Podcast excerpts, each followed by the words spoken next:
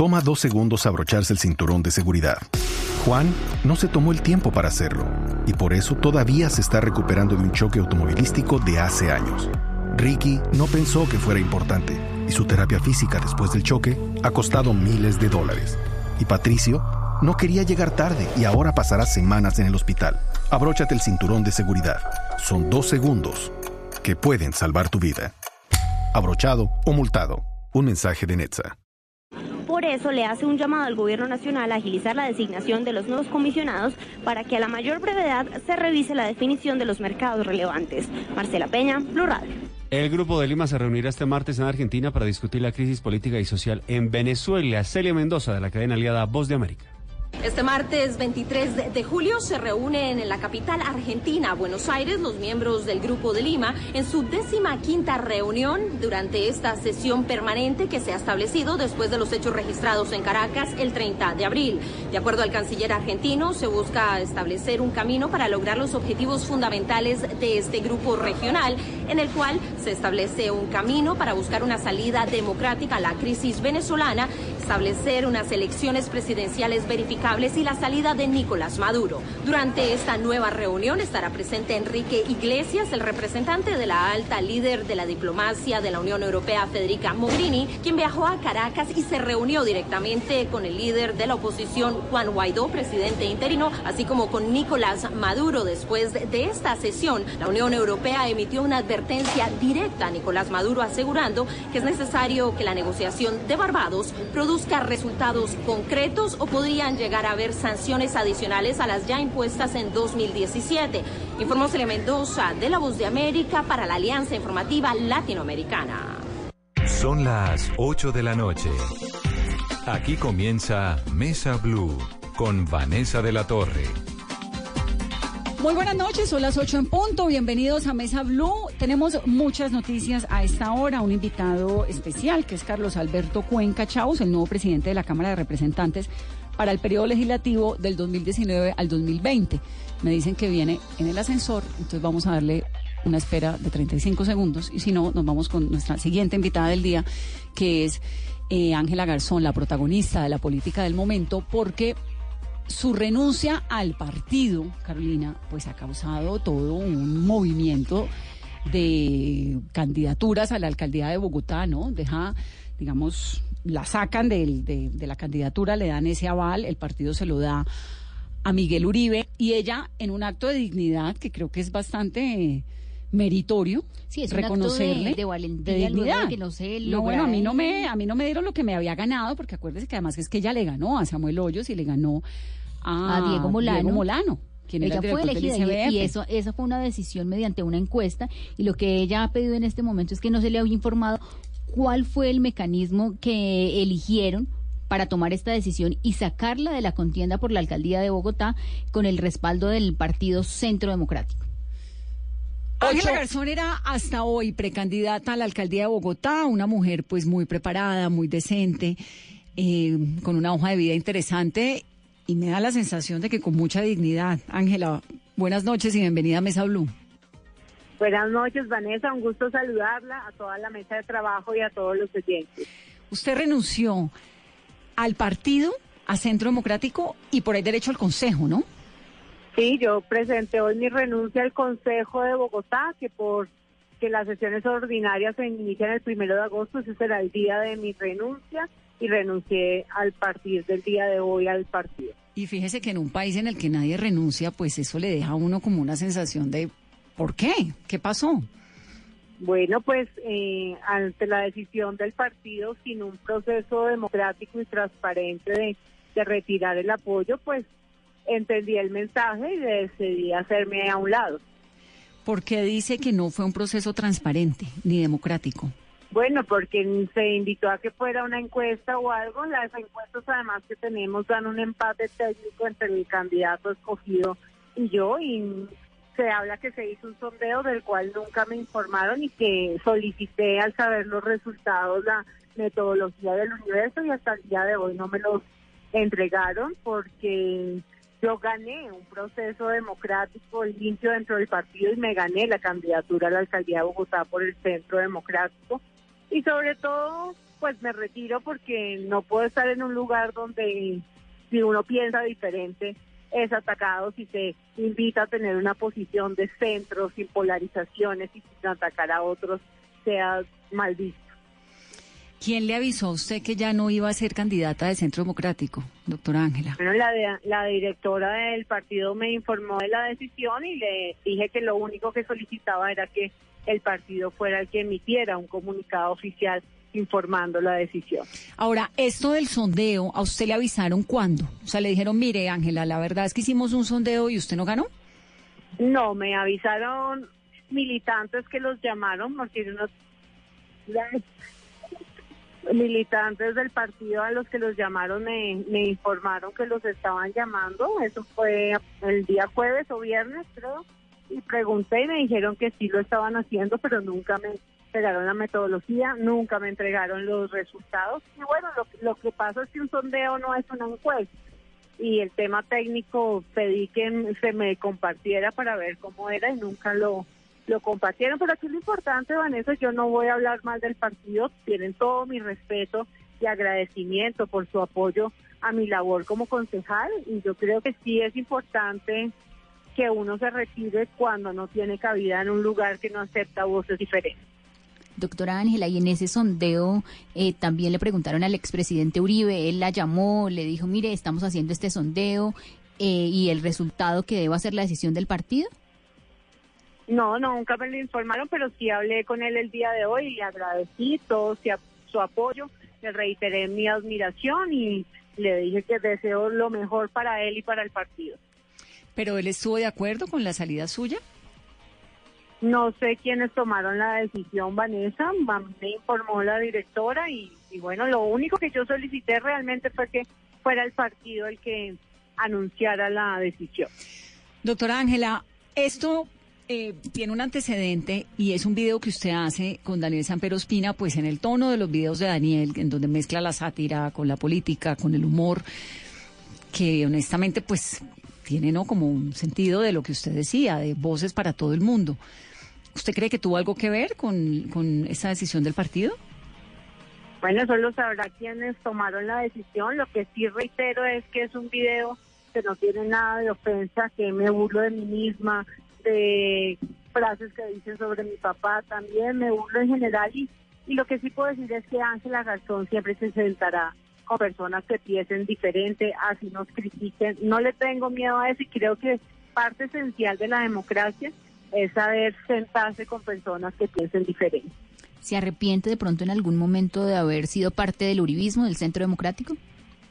Claro que no, que siempre dejé en alto el nombre de mi partido, estuve ahí de corazón, hice una gran labor como concejal y me sentía orgullosa de ser parte del Centro Democrático, pero bueno, algo que me enseñaron, uno no debe estar donde no lo quieren y sobre todo donde no lo dejan ser uno mismo.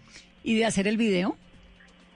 No me arrepiento porque como le dije Vanessa, reitero que es un video respetuoso, un video de humor, un video diferente y siempre, siempre me voy a sentar con todos los medios, así me critiquen o sean diferentes, pero, si fue, Si fue eso, Ángela, ¿ese video causó incomodidad por dentro? No lo sé, eso sí tendrían que preguntarle a las directivas del Centro Democrático, yo no puedo hablar por ellos. La directora dice que a ella no le gustó, la directora del Centro Democrático, Nubia Estela Martínez. Bueno, ahí tienen una respuesta. Pues de cualquier manera, usted tiene un mensaje interesante, doctora Ángela, sobre la no polarización, sobre el centro, sobre no atacar, sobre las diversas voces. Y Vanessa, yo seguiré trabajando por Bogotá y me tomaré unos días para decidir a quién apoyo la alcaldía de Bogotá. Siempre será un gobernante que quiera hacer un gobierno transparente, eficiente y cercano a las personas, que se ha alejado de la polarización y que realmente crea en construir ciudad y en no en dividir. ¿Pero al candidato Miguel Uribe es una opción? No lo sé, yo me tomaré el tiempo para pensarlo, estaré decidiendo lo mejor para la ciudad porque tengo un trabajo realizado por Bogotá y voy a seguir trabajando por Bogotá y me tomaré unos días para meditar quién es la mejor opción para Bogotá. Doctora Ángela, ya han pasado varias horas desde que se hizo pública esta decisión del Centro Democrático. Ya después de haber analizado, de haber conversado con su equipo, con su familia, Eh, ¿Qué le dijo su papá, el, señor embajador en Costa Rica, Angelino Garzón? Bueno, mi papá siempre me ha apoyado en mis decisiones con respeto y autonomía. Mi mamá más me acompañó a la rueda de prensa porque siempre ha sido un apoyo que ha estado ahí. Y bueno, yo estoy aplicando un lema que decía mi hermana, que fue asesinada hace 19 años, que es que uno siempre se levanta con una sonrisa y sigue adelante. Para mí esto es simplemente una enseñanza más. Hay que seguir adelante, seguir trabajando. Para, yo sé que es lo que es pasar cosas difíciles e irreparables como la muerte de un ser querido. Entonces esto ni me amilana, ni me entristece, sino que es seguir adelante. ¿Pero se sintió maltratada?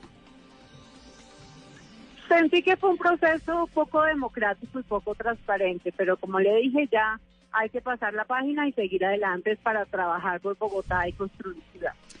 Sí, señora, usted de todas formas pues es una mujer joven, correcta, decente, con sentido del humor, que lo demostró en toda esta contienda, con tolerancia, así que le deseamos mucha suerte con el convencimiento de que donde esté, la gente que la apoya y la quiere, la seguirá respaldando, doctora Ángela.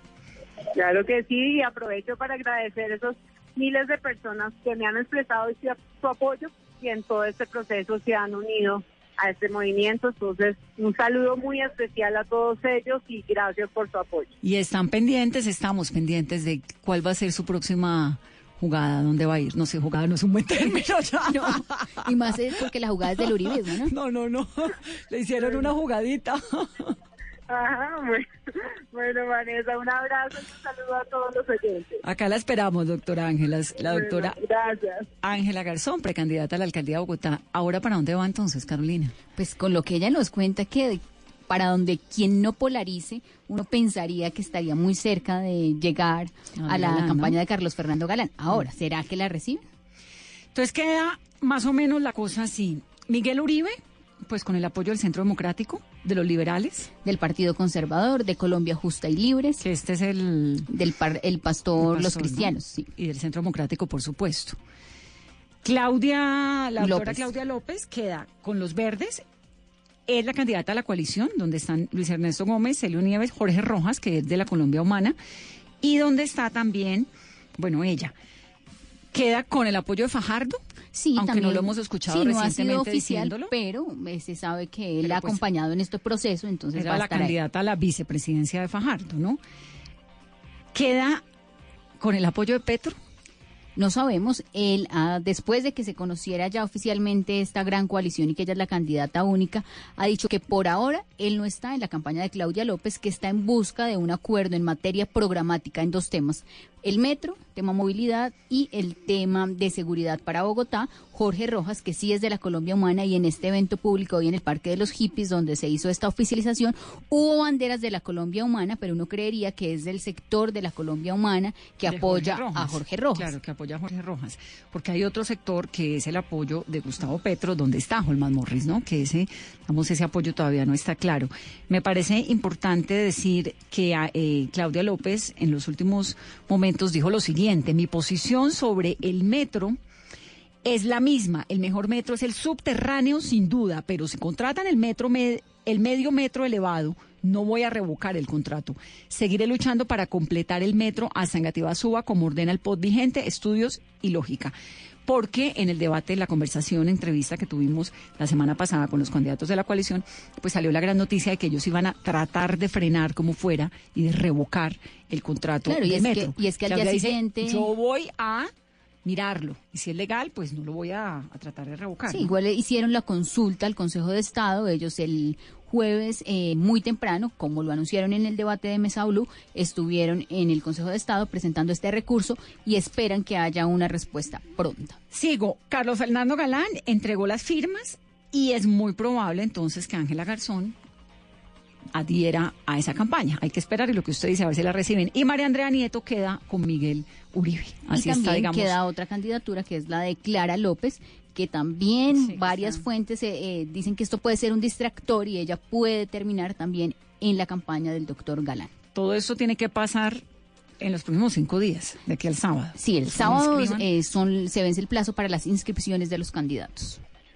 Doctor Miguel Uribe, buenas noches y bienvenido a Mesa Blue. Muy buenas noches, Vanessa. Un saludo muy especial para ti y para todos los oyentes. Bueno, entonces usted queda con el apoyo, decíamos hace un momento con Carolina, de los liberales, de los conservadores, de Colombia Justa y Libre y del Centro Democrático, ¿no? Así es, pero especialmente con el aval de mi movimiento independiente, avancemos, recogí 400 mil firmas, ya están avaladas por la registraduría, soy el único candidato eh, independiente avalado por la, por la registraduría y eso lo que implica básicamente es que si bien soy independiente, pues he venido generando una unidad que es necesaria para poder ganar en Bogotá y especialmente para defender los proyectos en la ciudad ante el riesgo que tenemos en el otro sector de quienes ya se unieron para destruir el metro, para generar permisividad en el consumo de droga en el espacio público, para llegar a comenzar de cero y obviamente eso generaría un riesgo gigantesco para los bogotanos. Dígame una cosa, ¿qué le aporta el Centro Democrático a su candidatura? La convicción para luchar, por ejemplo, contra la criminalidad, la determinación para consolidar una ciudad segura. ¿no? Compartimos el interés en, que Bogotá debe ser una ciudad segura, en donde hay que priorizar la lucha contra el crimen, donde hay que eh, evitar que haya consumo de droga en el espacio público, proteger los entornos escolares y los parques, donde tenemos que sumar para hacer el metro. Es que, vuelvo y repito, Vanessa, que en el otro sector ya se unieron quienes quieren llegar a destruir el metro, por ejemplo aquí nos estamos uniendo quienes los queremos hacer realidad. Allá se unieron quienes están siendo complacientes y permisivos con el consumo de droga, aquí nos estamos uniendo quienes defendemos las familias y los niños en el espacio público.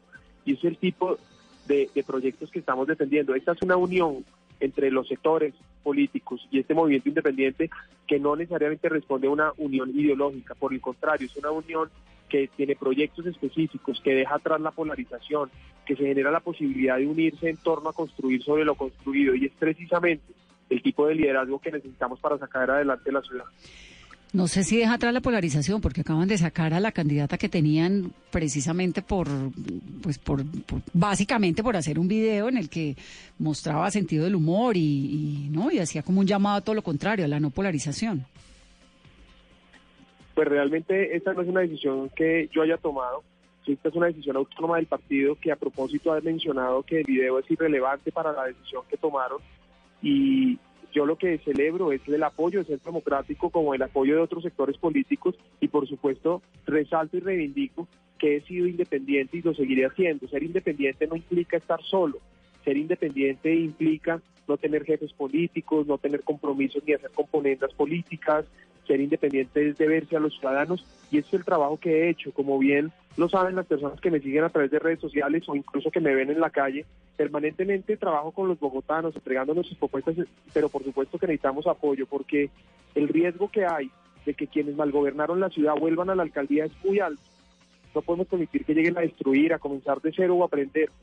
Eso sería muy costoso para los bogotanos y por supuesto no podemos permitir que lleguen a improvisar.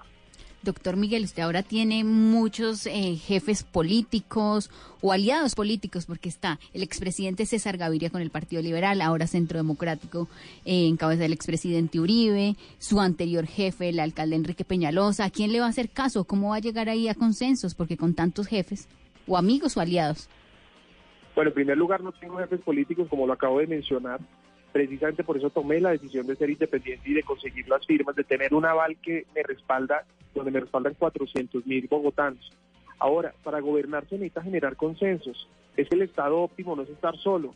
Llegar solo, primero es imposible llegar solo y segundo, es imposible gobernar solo. Yo ya fui secretario de gobierno, tuve la posibilidad de generar consensos, no tengo escándalos de corrupción o negligencia tengo la oportunidad, tuve la oportunidad de sacar los proyectos más importantes de la ciudad, como la creación de la empresa Metro, conseguir la financiación para este proyecto, sacar adelante la Secretaría de Seguridad, los hospitales de Bosa, Santa Clara y Usme, entre muchos otros proyectos. Y en ese sentido, gobernar bien sí se puede, generar consensos es posible. Y no hay que ceder principios ni, ni, ni negociar convicciones. Así ha funcionado durante todos estos años en el servicio público y es precisamente por eso que con toda la tranquilidad digo a los bogotanos que no tengo ningún escándalo de corrupción ni de negligencia y que por el contrario, mientras a otros los mientras mientras otros hablan de transparencia y no han administrado un peso, mientras los otros hablan de gobernar y no han tratado de solucionar un problema, con tranquilidad, Carolina, yo les digo, hemos sacado adelante grandes iniciativas y generar consensos, gobernando con principios y valores, si es posible. Doctor, doctor Miguel Uribe, usted insiste en la palabra consenso, consenso, y el primer consenso que debió haber logrado fue con la candidata Ángela Garzón. ¿Qué pasó? Carolina, vuelvo, insisto que esta es una decisión que toma el, el Centro Democrático con quien he venido hablando durante muchos meses, incluso a través de Ángela, en donde son ellos los que toman la decisión de apoyar un candidato viable y por supuesto que comparta ciertos postulados o tesis del partido y por supuesto que en Bogotá unamos esfuerzos, como ya lo mencioné, para defender los proyectos como el metro, defender la niñez, los jóvenes, combatir la drogadicción. Por mi parte, yo he venido liderando una gran alianza. Desde hace meses convoqué una convoqué una consulta, invité a diferentes candidatos a que la hiciéramos. Desafortunadamente no lo aceptaron. Después que afortunadamente el Centro Democrático en cabeza de Ángel aceptó la alianza que propuse y fuimos trabajando sobre esa alianza con Ángela, incluso invitando a otros sectores que se fueron sumando y se fueron sumando apoyándome directamente, como el Partido Liberal, el Partido Colombia Justa Libres, el Partido Conservador, e incluso hoy María Andrea Nieto, una candidata eh, a la alcaldía que ha sido una mujer valiente, defendiendo principios, valores, con una convicción profunda un gobierno con, con experiencia y con un gobierno transparente, pues tomó la decisión de respaldarme precisamente por la experiencia que tengo, por, por conocer la ciudad y por supuesto para hacer equipo por Bogotá. Y en ese sentido, pues es evidente que sí es posible sumar, sí es posible crecer, sí es posible generar una gran unidad para sacar adelante la ciudad. Y en ese sentido, celebro la decisión del Centro Democrático, pero por supuesto resalto que es una decisión autónoma del partido. Por supuesto. ¿Y a usted le, le comentaron cuándo? ¿Le dijeron cuándo? Hoy yo me enteré, Vanessa, esta mañana, me enteré esta mañana por medios de comunicación muy temprano, me llamó un familiar a decirme que en una de las emisoras había salido esa noticia y hacia las 7 de la mañana tuve acceso al comunicado. En ese momento me, me, me comuniqué con las directivas del partido y fue ahí donde ya pues, empezamos a mantener un diálogo fluido sobre cómo... ¿Pero no le consultaron antes? Oiga, doctor Miguel, ¿le gustaría ser candidato al Centro Democrático? No, es que siempre lo he expresado, porque precisamente por eso estamos haciendo una alianza, por eso estábamos teniendo comunicación. Si yo no, si yo no hubiera querido ser candidato o tener el apoyo del Centro Democrático, nunca me hubiera acercado a Ángela y nunca hubiera liderado una gran alianza por, con, con el Centro Democrático.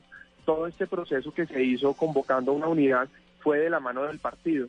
En ese sentido, pues eh, no tendría por qué rechazar el apoyo de un partido del cual estaba buscando hacer una alianza en principio. Pues sí. Eso es verdad.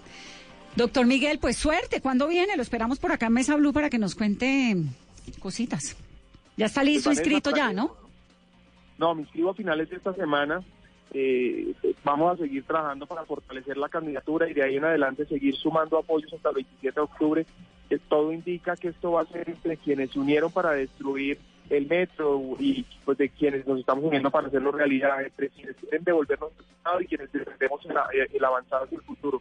Y esa es la invitación a los bogotanos a que nos acompañen en este proceso, conozcan nuestras propuestas, propuestas concretas para solucionar los problemas de la ciudad. Así que por, por esa oportunidad. Bueno, pues lo esperamos entonces en Mesa Blue. Hay que hacer, Carolina, que un Mesa Blue callejera con Galán y con Miguel Uribe, yo creería, Sí, en los próximos días, yo sí. creo. Prontico. Prontico, sí. Antes de que empiecen a darle sustico los debates. no, que le va a dar sustos de parte de Rottweilers. bueno, le perdí el contacto, pero le mando un abrazo y me encanta oírlo. En todo caso. Muchas gracias. Ahí está, gracias Miguel. Es Miguel Uribe, entonces candidato al Centro Democrático, Liberales, Conservadores, Colombia Justa y Libre. Pues sí, está dolida Ángela. No, muy triste. Se le nota. Se le nota, sí. Medio, medio sacada el chao, ¿no? Y que, y que realmente qué tan relevante fue lo del video. Es que en el video, porque Miguel también hizo video, disfrazado de niño, con bomba pero no tuvo el mismo efecto. No porque... pareció montado en un caballo no, tomando es que el tema del caballo tomando lo que identifica al expresidente Álvaro Uribe y que generó cierta molestia en, en el sector más radical. María Fernanda Cabal estaba muy incómoda. La directora del partido esta mañana lo expresó. Entonces eso de cierta manera no pudo ser el determinante, porque ellos dicen que en las consultas que hicieron con los militantes, la viabilidad es la palabra que han reiterado hoy de la candidatura. Ella ha hablado con Álvaro Uribe, no sabemos, ¿no? Sí, ella nos dice que sí, que habló con él, no sabemos detalles. Sí, dice que habló, sí. Si fue una llamada o fue solamente un, un mensaje. ¿O fue qué? Bueno, pues así están las cosas por Bogotá. Estás escuchando Blue Radio, un país lleno de positivismo, un país que dice siempre se puede. Banco Popular. Doña Susana, si responde la siguiente pregunta ganará muchos premios. ¿Está lista? Sí. ¿Usted abrió un CDT en el Banco Popular? Sí. ¡Ganó!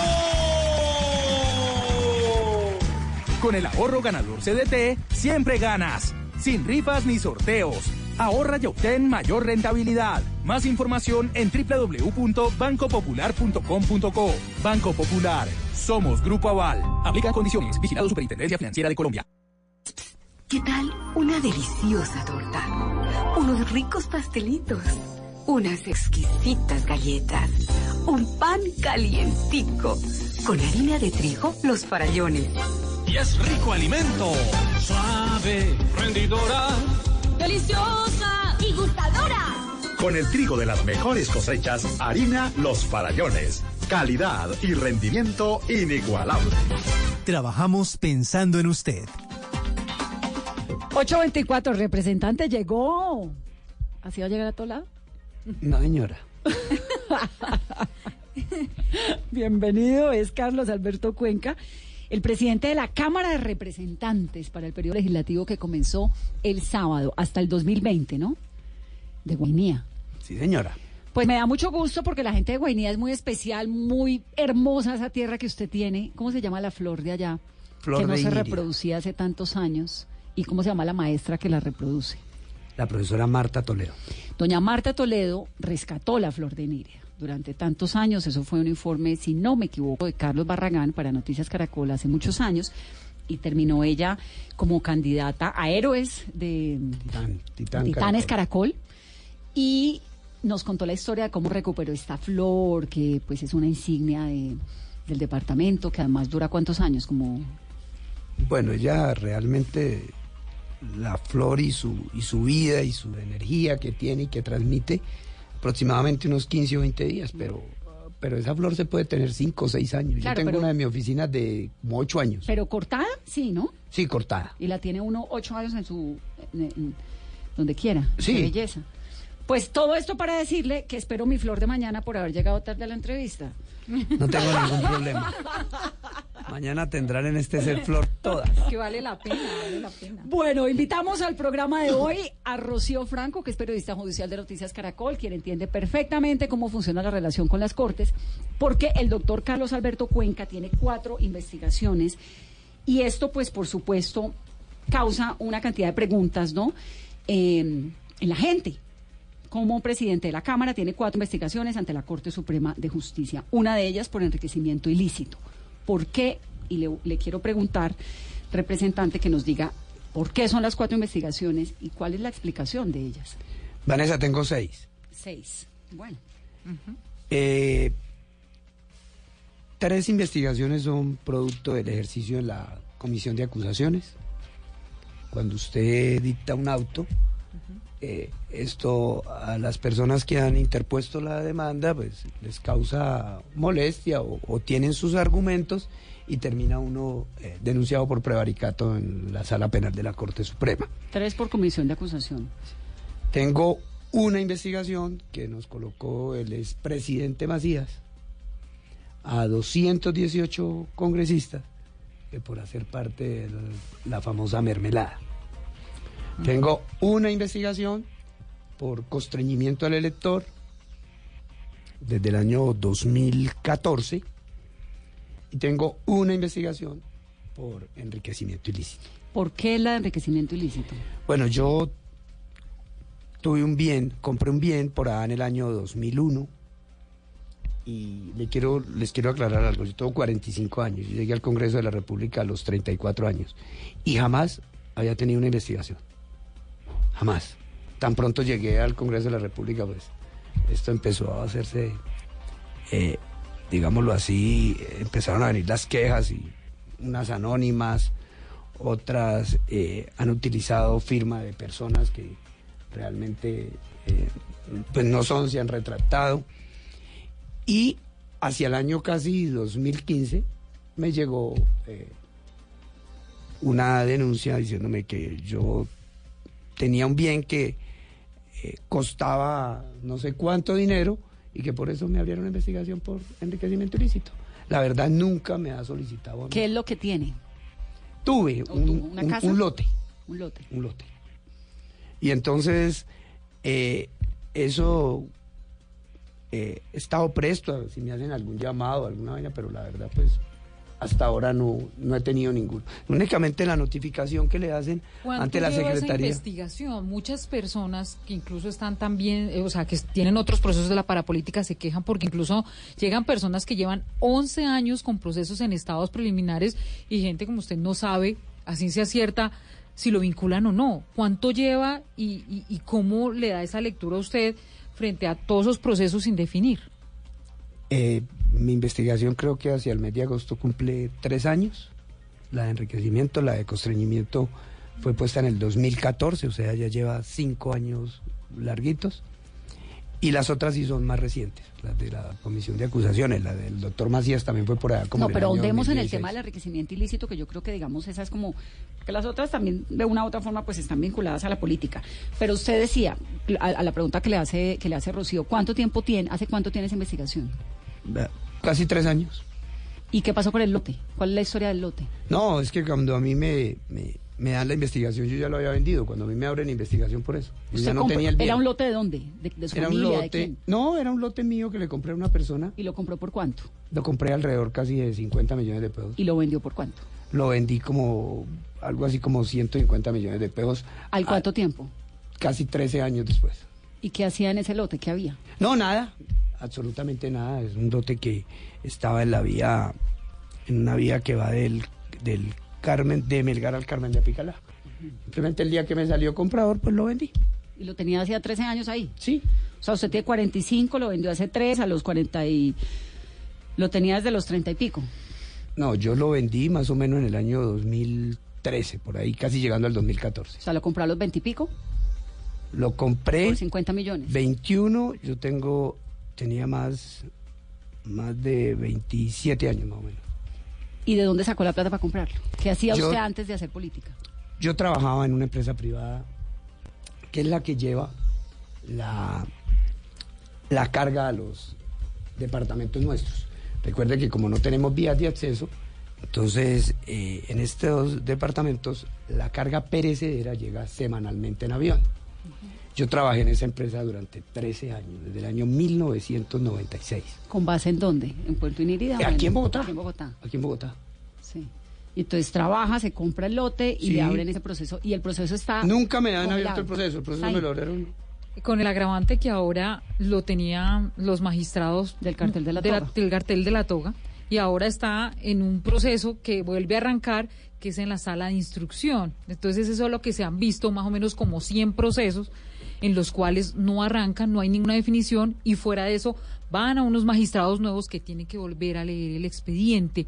Este tema del enriquecimiento ilícito, ¿por qué cree que lo llevan a usted a, una denuncia ante la Corte Suprema de Justicia? ¿Qué hay detrás de eso? ¿Usted considera que, que, quiere, o sea, por qué lo denuncian por enriquecimiento ilícito? Por, por una cosa pues que parece tan normal, pero pues que hay que investigar. Por supuesto, para eso yo creo que somos figuras públicas que nos investiguen y siempre hemos estado eh, prestos a cualquier llamado de la Corte. Eh, lo único que yo recibí fue una notificación por parte de la Secretaría General de la Cámara donde dice se le abre una investigación y su magistrado su titular es este y, y preguntan a la Cámara la condición congresional, que es a lo que tiene que contestar. ¿Es un anónimo? No, no es un anónimo.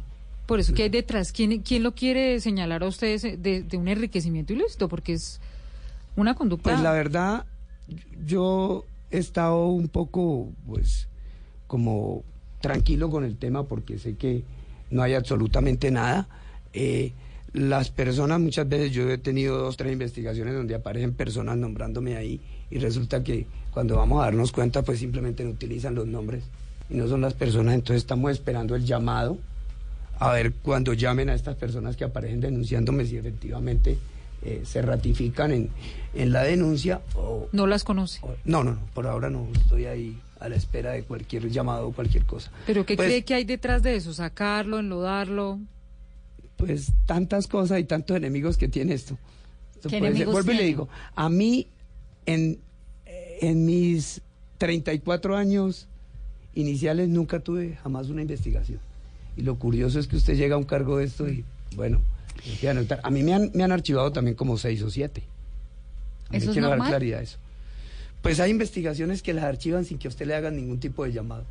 Yo lo que creo es que eh, quien hace la investigación, que es la sala penal, con el CTI, quien es el, el encargado de hacerlo, pues hacen sus averiguaciones necesarias y pues determinan o determinan de que de pronto es un anónimo, que son personas que se retractaron, alguna cosa así. Y pues es no normal que el presidente de, de- de la Cámara de Representantes, pues con ese título, tenga seis investigaciones. Pues yo creo que eh, este es un deporte extremo en este país. ¿La política? Sí, señora.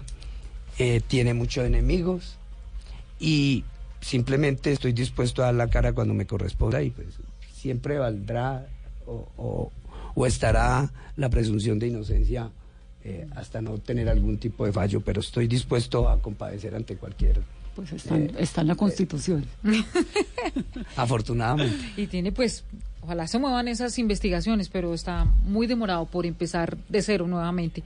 Son alrededor de 400 investigaciones que vuelven a la sala de instrucción. Magistrados nuevos, cero kilómetros, leyendo expedientes nuevamente para poder tomar decisiones. empezar de cero. Bueno, ¿y cómo es su relación con Macías? ¿Cómo así que usted es uno de los 218 congresistas? No, pues yo creo que la relación con el doctor Macías es normal. Yo creo que él es un hombre con unas características muy especiales y pues eso es respetable. ¿Usted oyó lo de la jugadita del fin de semana? Pues yo creo que con eso cerró con broche de oro. ¿Qué, qué opinión le merece? Bueno, pues creo que fue lo que hizo durante todo un año. ¿Qué? Estar saboteando, burlando de, de las demás personas, de, de las posiciones políticas de muchos partidos. Ese es su estilo y si su estilo lo llevó al Congreso, pues algo bueno tendrá. ¿Y cuál es el estilo suyo? Bueno, soy una persona tranquila. Eh, creo que lo que he obtenido me lo he ganado. En mi región ninguna persona había superado los ocho años en el Congreso de la República. Yo ya voy a cumplir once. Pues es la primera vez que llega alguien de Guainía a la presidencia, ¿no? Del, Por de supuesto. una de las cámaras la- del legislativo. digamos Que que... eso está interesante porque le hace parar a uno bolas inmediatamente. Es decir, el que no sabe dónde es Guainía ni qué es Guainía se está enterando por cuenta de, su presidencia que, pues lamentablemente Guainía es un departamento tan rico pero tan ausente del bogocentrismo, como decimos, que creo que eso tiene muy positivo su presidencia, que pone a Guainía inmediatamente por lo menos en un titular, ¿no? importantísimo y, y que el país y el mundo conozcan estas regiones exóticas que realmente tienen mucho por descubrir. Eh, sin duda tendríamos que explotar en turismo, tendríamos que eh, buscar una serie de mejoras y no solo en Guainía, Baupés, el mismo Amazonas, la Amazonía colombiana. Creo que se tardó mucho en que la corporación pagara esta deuda histórica y hoy yo creo que eso fue lo que hizo. Presidente, ¿usted en dónde está ubicado políticamente? Es cercano a Germán Vargas Lleras, ¿cierto? Sí. ¿Y qué tan cercano es al vivismo? ¿Qué tan cercano es a quién? Digamos, su, su, su, su gran mentor político, su jefe político es Vargas Lleras. Yo creo que es el jefe natural de la bancada de cambio radical. Sí. Y yo simplemente lo que hice fue ganar un pulso a, un- a un- a una confianza que me dieron eh, unos compañeros de provincia que decidieron que hoy eh, estuviera una persona eh, y que le hicieran un, re- un reconocimiento a, nues- a la zona del país o a la región nuestra. Yo eh, les agradezco a ellos, creo que ha sido eh, un reconocimiento que así lo ha visto el país en estos tres días y que pues nunca dudaron en apoyarme y en, y en darme ese respaldo. Tuve méritos para hacerlo, yo soy el más antiguo de hoy de los 30 congresistas de Cambio Radical. No hay ninguno que lleve los casi 11 años que llevo yo. Eh, he estado en proyectos supremamente importantes para el partido y para el país. Y bueno, considero que también tuve la opción de ser compromisario y muchos de mis compañeros pues lograron quedar. ¿Qué hace exactamente el compromisario? Bueno, hay una serie de, de estadísticas y se manejan números de acuerdo a- al cupo de, que adquiere cada partido, pues hay unos porcentajes que se empiezan a analizar para determinar el cupo de cada comisión. Y en esto nos fue muy bien. Creo que Cambio Radical hoy tiene por- en Cámara una siete personas, es una, eh, Es un número muy nutrido dentro de la comisión primera de la Cámara. En la tercera tiene seis miembros. En la, en la quinta tiene tres, en la cuarta cuatro. Y, y realmente donde las personas querían quedar casi en un 70-80% quedaron satisfechas. Entonces eso fue un punto a favor. ¿Y mío. eso fue a cambio de qué? El compromisario es el que mueve un poco como los puestos dentro de... del Pero no me gusta que haga así con las manos. Es que cuando hace así con las manos eh, es como Pero tranquilo molesto, que me como- están oyendo. como que El único que me está viendo es usted. Sí, pero es como que cuando hace ¿me así con las manos piensa que es que como que si estuviese eh, yo pensando en una componenda, en Pues, un canje. pues casi sí, el compromisario no, pero es no es lo que hace eso. Pero no es así, pero no, no es es como así. el administrador de la mermelada, un poco. El compromisario, como el que negocia y venga, le doy y le quito. No, ¿O ¿Qué no, no hace así. exactamente el No compromisario? es así, simplemente es, es decir, oiga, hacer valer y respetar a un partido. Eso hace un compromisario. ¿Cómo lo hace? Usted coge sus porcentajes y empieza el pulso. ¿El pulso con quién? Con los demás partidos, para saber cuánto. Todos quisieran meter 15 miembros en la comisión primera, pero es imposible porque hay unos derechos adquiridos. ¿A cambio de qué? A cambio de nada. ¿Cómo Porque que a eso- cambio de nada? el hecho de que yo le diga a un compañero, oiga, tengo derecho a tener siete cupos en la comisión primera, desisto de uno, pero a cambio de eso me da uno en la quinta. ¿A cambio de qué? Pues negociando. No, Digamos, no. así se negocia Es la política. No, pues. así se negocia, así negocian los compromisarios. Una cosa era otro tipo de negocio, pero en este caso no. ¿Y negocian ministros también y estas cosas o no? No, para nada, para nada. Es que para allá quiero ir, Vanessa. ¿El cambio radical se va a mantener en la independencia o ya aumentaron los guiños para ser partido de gobierno? Lo hice con suspicacia, ¿no? Así Se- pregunto se le siempre. Un intérprete. le lee manos, lee... Se le, se le nota, se le nota ahí la suspicacia. No, Cambio Radical mantendrá su posición independiente. Esa es la decisión que tomamos. Y seguiremos en ella. ¿Cuál es el problema? ¿Qué significa eso? Significa que estaremos prestos a aportarle todo lo que necesitan los colombianos. Y lo hemos demostrado, Vanessa. Te voy a contar por qué. Este partido presentó en la legislatura anterior 40 proyectos de iniciativa nuestra que pertenecían al programa de gobierno de Germán Vargas Lleras, que era el mejor. Entonces, y ¿por más qué de perdió? 100 iniciativas y más de 100 No pregunte Carolina que iniciativas se gana su coscurrón. y más de 100 iniciativas de origen parlamentario y no fueron tenidas en cuenta. Entonces, Eso significa que usted desde la presidencia de la Cámara no va a hacer... ¿Cómo va a hacer con el gobierno? normal. Vamos a apoyar los proyectos que le convengan a los colombianos. Porque nosotros anterior- apoyamos, nosotros apoyamos la ley TITS. Bueno, pero el anterior, por ejemplo, eh, presidente, el doctor Chacón, eh, fue siempre como muy difícil de leer, porque inicialmente uno pensaba, no, va a apoyar al gobierno, luego no, sale con la Jurisdicción Especial para la Paz, con la, digamos, eh, la... El debate de moción de censura que se dio en- Con un en montón de cosas que uno... di- se acabó la legislatura y casi que no pudimos leerlo muy bien, a Al diferencia, por Chacón supuesto, hay que de hacerle un pues, que- reconocimiento, porque no solo generó 15 debates, sino dos mociones de censura.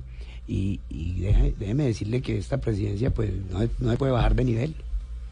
¿Y usted le, le interesaría o le llamaría la atención una moción de censura a quién?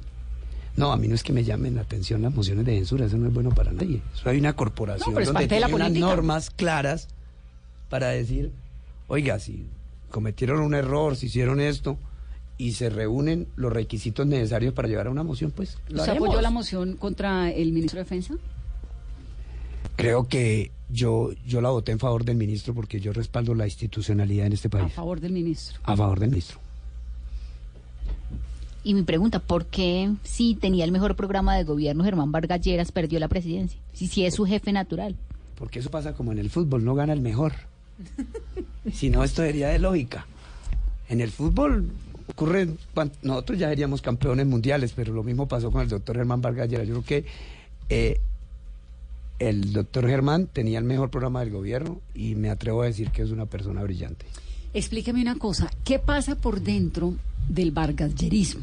Digamos, ¿en qué posición está un candidato que suena para la presidencia como Alex Char, por ejemplo? ¿Tiene el apoyo de quién? ¿De Vargas Lleras o no lo tiene? ¿O ya no? ¿Qué, hay, qué es Pues- lo que se ha hablado tanto de que hay unas rupturas internas en cambio radical en el vargasyerismo más? Pues Vanessa, la verdad yo lo que he logrado percibir en las reuniones que hemos tenido nosotros han sido prácticamente casi que académicas, presentando proyectos, programando, construyéndolos y, y estos temas políticos creo que están como muy temprano, como para decir, oiga, ¿quién se perfila? ¿Quién va? Eh, lo que siempre ha expresado eh, el doctor Germán es que por ahora él no está pensando en eso. ¿No está pensando en qué? En, en, ningún tema político. Está simplemente organizando el partido, es nuestro jefe natural. Eso no lo voy a desconocer. ¿Cómo no va a estar pensando en política si es político? Los políticos, como decir que yo no pienso en periodismo, soy periodista. Pero, qué más piensa en político? pero cuando vienen las elecciones. Y así si no vengan, si usted no está en elecciones, Las elecciones son en tres meses. Anda en un trabajo académico lo puedo decir con conocimiento de causa. Como Claudia López. y el que nos ha aportado, no, no sé en qué anda doña Claudia, yo poco les digo los No, pues acaba de terminar un doctorado, pero me refiero a esa que lo uno no quita lo otro, ¿no? No, para nada. Eso puede que vaya complementado, pero hay que organizar las elecciones de la mejor manera del 27 de octubre. De ahí depende mucho el futuro de este partido. Y en Bogotá, el cambio radical. Les recuerdo que yo vivo en Inírida, ¿no? Hago parte de los guayanos, pero, quiere que le Pero vive en no, usted no usted vive, y viene, ¿cómo es su horario? Sí, sí, un fin de semana estoy allá, otro no. Otro, no, sí, otro, otro lo dedico aquí a la familia. Y hablando ya de temas políticos no, Bogotá, que no, nos no dice que no nos quiere eh, contestar, pero bueno, vamos a insistir. Cambio radical, entonces en Bogotá, ¿quién va a apoyar? Si ha estado en todas las reuniones académicas del partido. No sé cuál será la decisión. Yo pensé que hasta último momento sonaba el tema de Aviluna, pero lo que veo es que no llegó nunca. Pero no, de ahí en adelante no sé. ¿A usted quién le gusta? ¿Usted vota aquí o allá? No, yo voto allá. Allá, pero vive acá. Aquí y allá, sí. ¿Quién le gusta para ahora que comenzamos el programa hablando de las de los candidatos a Bogotá? A Bogotá, hombre, yo creo que Bogotá casi que hay veces lo veo definido, pero esperemos a ver qué pasa. ¿Definido con quién? para dónde? ¿Con quién? Sí. ¿Definido para dónde? Están ustedes muy pilosas, ¿no? ¿Definido con quién? No, yo creo que, que hoy tiene una ventaja grande Claudia López. Eso, eso, eso no. Es innegable. Sí, pues eso, eso no se puede negar. Pero me parece que, que el repunte de Carlos Fernando Galán fue algo muy importante. Es interesante, sí. Muy importante y el único que creció de esa manera. Y entonces se vuelve el tema como que usted deja de ver algo tan seguro a que llegar a pensar que algo puede ocurrir. Bueno, hablemos de su agenda legislativa. Pero antes de meterme en la agenda legislativa, usted en las reformas tributarias, ¿no? En todas. Sí. En las de la de Santos, ley de financiamiento. Sí. ¿Se viene otra reforma tributaria? ¿Colombia necesita otra reforma tributaria? ¿Al gobierno le interesaría otra reforma tributaria? Vanessa, más que el gobierno al país necesite ese ese término de reforma tributaria usted sabe que es muy duro. Pero es que se llama así, que le quieren decir a uno ley de financiamiento, ¿no? Es, una reforma tributaria. Para allá hoy. Le cambia el, tributo. Para allá hoy. Pero realmente lo que necesitamos es una reforma tributaria estructural y Cambio Radical la planteó. Ustedes muy bien saben que aquí el gran problema que hoy tiene el país es un tema de evasión. En este país se van más de 80 billones de pesos al año. Entonces, si aquí no fortalecemos la entidad, como lo es la DIAN, para combatir la evasión, pues no estamos haciendo realmente nada. Doctor, pero ¿qué van a hacer con... Hacen una ley de financiamiento que ya llega a la Corte, tiene 23 demandas y la principal es esa, que es una ley, una reforma tributaria disfrazada de ley de financiamiento, cosa que está prohibida. 23 demandas, es una de las más demandadas seguida del Código de Policía. ¿Qué está pasando en el Congreso? Que todo está llegando a la Corte y mire las consecuencias que tiene después. Solamente una demanda y ya la cabeza y ya va muy adelante. Bueno, Rocío, sin duda eso generó gran polémica, sobre todo en el trámite. Al finalizar eh, la votación hubo una serie de, así lo consideramos los de cambio que no votamos además, y, y una serie de, de errores ahí en el tema del trámite y eso fue lo que se denunció, así como tienen otras empresas, en el caso de Defensa, por ejemplo, Defensa yo sé que tiene una denuncia y es que es un tema uh, jurídico que vale la pena también analizar. Eh, esas empresas habían adquirido unos compromisos con el, con el Estado para que tuvieran una serie de beneficios tributarios hasta el 2028 y en esa ley se les quitó. Entonces ahí quedó el país en vilo y en una inseguridad jurídica tremenda. Pero hay que ser respetuoso de las instituciones de este país y esperemos que la Corte nos diga qué va a pasar. Pero usted cree que Colombia necesita entonces una reforma tributaria eh, estructural. estructural. Yo sí creo que hay que hacer un ejercicio bien interesante. cada, cada, gobierno que llega reforma. Pero, pero hay que hacerlo con responsabilidad. Aquí era claro que la ley de financiamiento, la última tributaria que hubo, había que hacer un recaudo, porque de manera irresponsable habíamos votado un presupuesto con un faltante. Recuerde que faltan alrededor casi de 15 billones y la reforma solo eh, va a recaudar entre 7 y 8 billones. Esa es la expectativa. Sí, pero ahí van a decir que con, con lo de los deudores se iba a tratar de resolver el problema. El tema es que se siente uno como ciudadano engañado, que no le van a subir el impuesto y ley de financiamiento, pero no es impuestos. Ahora una reforma tributaria que no va a ser tan dura, pero de todas formas faltan 15 mil millones. O sea, ¿cuál es la verdad que le van a decir a la gente que hoy está preocupada porque le van a subir los impuestos y cada vez más negocios se cierran? Porque esa es la realidad nuestra. Pues si no combatimos la evasión, quién sabe cuántas más leyes de financiamiento vamos a tener. Recuerden que todo gobierno que llegue, pues también tiene sus vanidades. ¿Ustedes de qué año está en la Comisión Tercera? ¿Su? 2010. Imagínense, ¿nueve años? Llevo nueve años. Y eso es carta de presentación uno en el, desde el 2009 años en la Comisión Tercera y el país sigue hablando y hablando de reformas tributarias, reforma, reforma, reforma. Pero es que al país hay que decirle la verdad. Creo que eh, el, momento económico del país no es el mejor.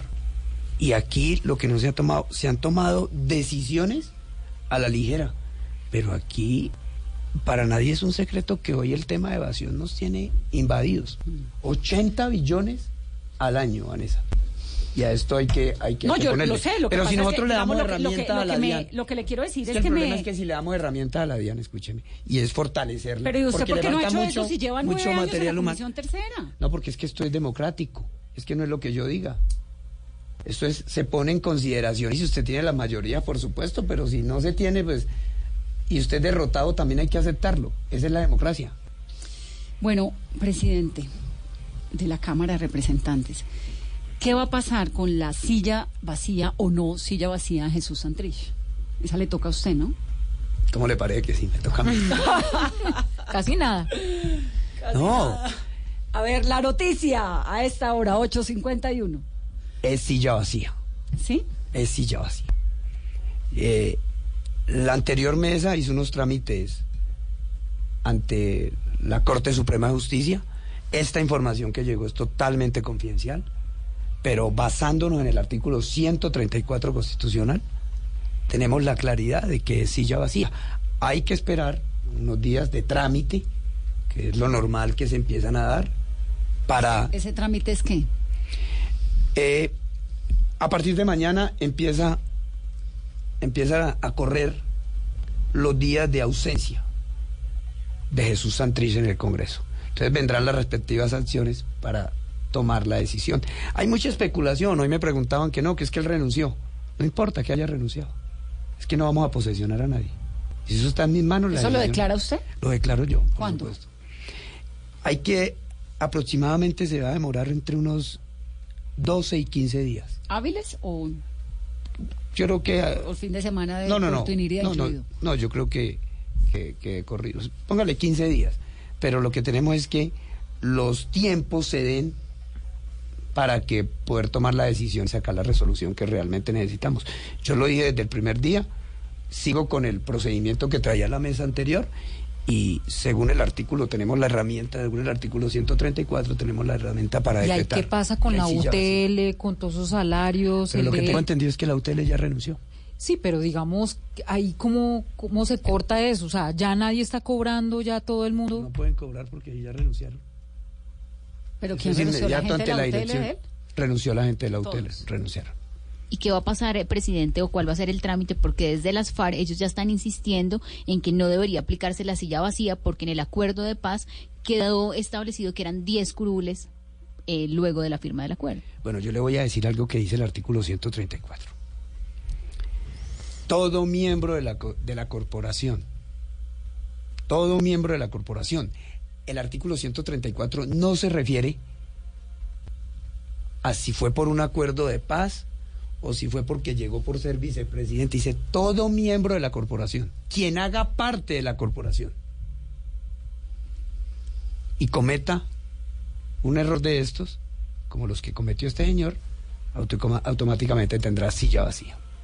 Entonces aquí eh, ellos están en su en todo su derecho de interponer lo que quieran, pero también nosotros tenemos unos argumentos muy fuertes como para determinar esto. Al país le puedo decir con claridad que hay silla vacía. Antes de que se me acabe el tiempo, la llamada ley Arias, segunda instancia retroactiva, ¿cuál es su posición sobre ella? Me invitó y me dio duro toda la entrevista. no, se llegó tarde. me da pena. Bóteme una para mí también. Hubiera llegado acá juicioso. Así como dijo Vargas, le voy a votar una para que se luzca. estoy invitando a, yo no le estoy invitando a mariachi, le estoy invitando a la entrevista, usted llega tarde. Bueno, vea, ¿qué, ¿qué, le puedo decir de la ley Arias?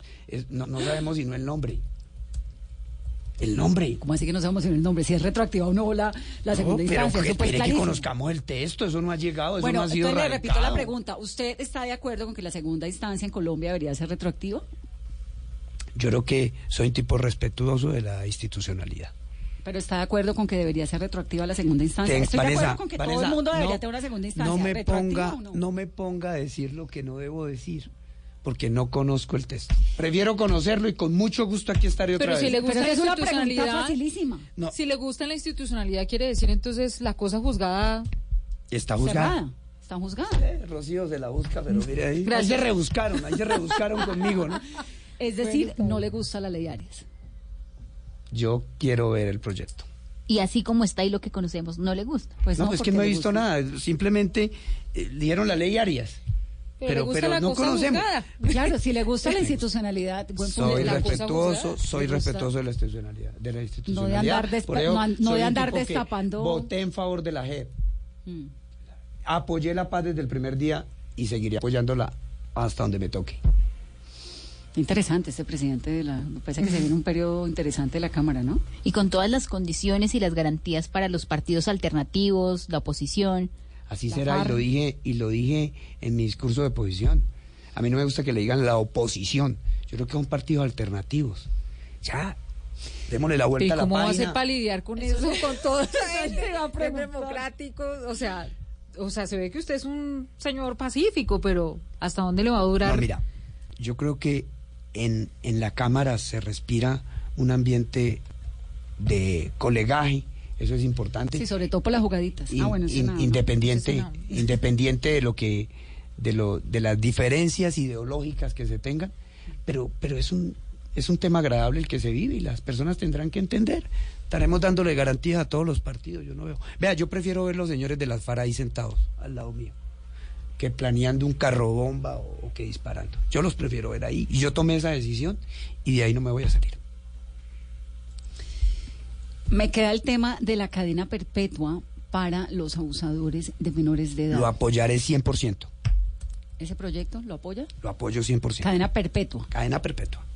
Que es el de la hija Aquí hay que dar, aquí, aquí tenemos que tener cosas ya eh, relevantes porque esto no nos puede salir de las manos. ¿Y qué va a hacer con el ausentismo? Porque no ve las sesiones plenarias nunca son al 100%. Bueno, el ausentismo dejémoslo al Consejo de Estado. Yo yo no, lo único que les puedo decir a mis compañeros es, venga, hagamos parte de, este equipo y trabajemos y asistamos, pero si... ¿Por qué no les gusta ir? pero yo creo que sí van, ¿sabes? ¿Juicioso? ¿Usted va juicioso? Voy juicioso. Pero sí debería existir como, como bueno. Desde la presidencia, claro. ese llamado, por lo menos liderar desde su presidencia que cumplan y... Voy a tener en cuenta el consejo de usted, oiga. Hoy me tienen aquí. Le manda usted ese listado al Consejo de Estado. Oiga, le, quiero decir a los colombianos que, que, a uno le vienen diciendo es que bendito entre las mujeres. Hoy creo, hoy creo que esto no se ha dado. Pero fue porque la llegada tarde. Mandaron la lista al Consejo de Estado, esa me Sí, claro. claro. Es que eso debería estar, pues, debería ¿quién se somete a eso? Hasta por ley, una ley. Presidente, Cámara y Senado, ti, ti, ti, ellos mismos tienen que enviar su lista al Consejo de Estado. porque es que ve uno que eh, eh, están en el Consejo de Estado y dicen, no, es que era por una gripita, una gripita, nueve, meses, nueve días, excusa médica. O por viajes. O por viajes. Eso hay que ponerle Debería liderarlo, presidente, que ese sea el legado de su si no venimos al trabajo, nosotros no. Con tal de que nuestra corporación eh, suba esa imagen tan negativa que tiene hoy ante los colombianos. ¿Qué va a hacer por eso? Porque la última trataremos de hacerla. La gente en Colombia, es, es, que realmente es muy, muy triste, ¿no? Que pues que una institución tan importante como el legislativo tenga esa imagen tan desfavorable para los colombianos, que entre otras, no le voy a hablar del salario porque pues eso es por ley, ¿no? Pero ¿qué piensa hacer usted para tratar de arreglarle un poco esa imagen? Porque demasiado no hizo mucho allá en el Senado. En la Cámara, ¿qué piensa hacer usted para limpiarle un poco la imagen al legislativo colombiano que está verdaderamente, le da uno pesar, ¿no? Bueno, pues hay que llamar a los colegas a la responsabilidad, a que tenemos un, un mandato constitucional que cumplamos con él. ¿Qué va a hacer con sus investigaciones? ¿Hay algo que usted pueda hacer legalmente para agilizar esos resultados? Que eso sería un buen mensaje, decir, bueno, me, solucionen este problema. Un presidente de la Cámara con seis investigaciones encima. Bueno, pues ojalá se solucione lo más pronto Pero posible. Usted puede hacer algo ojalá, ojalá en favor mío. Esto, decirlo aquí por el medio, por favor, señores magistrados. Ayúdenme, que estoy desesperado porque cuando vuelva a esta mesa, no, por favor, Vanessa, no me pregunte más que tengo seis investigaciones. Espero que la próxima vez que venga no tenga siete, por lo menos. Vamos a cinco, cuatro, tres, dos, uno. Dios te oiga, que eso es lo que busca uno. Le agradezco mucho haber venido. Entonces, si silla vacía para Santrich, me parece que es nuestro titular. Y no le gusta la ley Arias. Y no le gusta la ley O sea, al gobierno. sacan conclusiones. Yo respeto porque mira esta encerrona. Vuelve a los colombianos. bueno ese cuentico que es que bendito entre, entre, el toro las mujeres. más bravo, entre el toro más bravo, mejor Yo creo que la más brava